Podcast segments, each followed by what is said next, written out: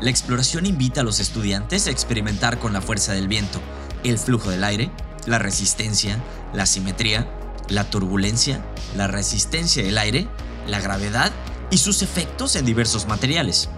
Existen tres dispositivos de diferentes tamaños y potencia en la cual la fuerza del viento en conjunto con un grupo seleccionado de materiales motivan la creación de máquinas que puedan elevarse o flotar. En la exploración se crean diversas propuestas. Algunas pueden referir un avión de papel, las aspas de un helicóptero o un paracaídas incluso.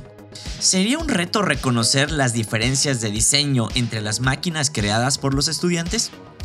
¿Cuáles de ellas pueden ser un modelo de diseño planeado? ¿Qué elementos en el diseño de la máquina se requiere para que flote? ¿Cuál para que se eleve?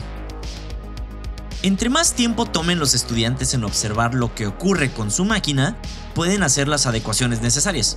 Las variables utilizadas en el diseño son un elemento clave en las aproximaciones y discusiones que propone la exhibición. Algunas variables incluyen el peso del material, su forma, la superficie y sus características o la presencia de elementos como alas, tela o plumas en la estructura principal. ¿Por qué no flota? ¿Por qué no se eleva? ¿Qué parte del diseño no funciona? ¿Qué se necesita para que el elemento se eleve? ¿Existe alguna diferencia al intentar con los tres dispositivos? ¿Qué diferencia de velocidad o fuerza tendrán los dispositivos? ¿Qué adecuaciones se pueden hacer a una máquina con el propósito de que vuele más rápido y más alto la siguiente vez?